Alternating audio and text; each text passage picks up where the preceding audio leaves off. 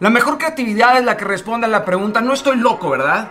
Las ideas irónicas y absurdas son la catapulta a lo inimaginable y a la verdadera innovación del presente y a la mejora del futuro.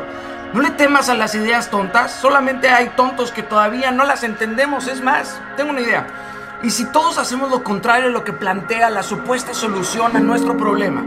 Una nueva idea puede ser simple, compleja, absurda, ridícula, cara o todo lo anterior en conjunto, pero la única manera de crear una descripción real es materializándola.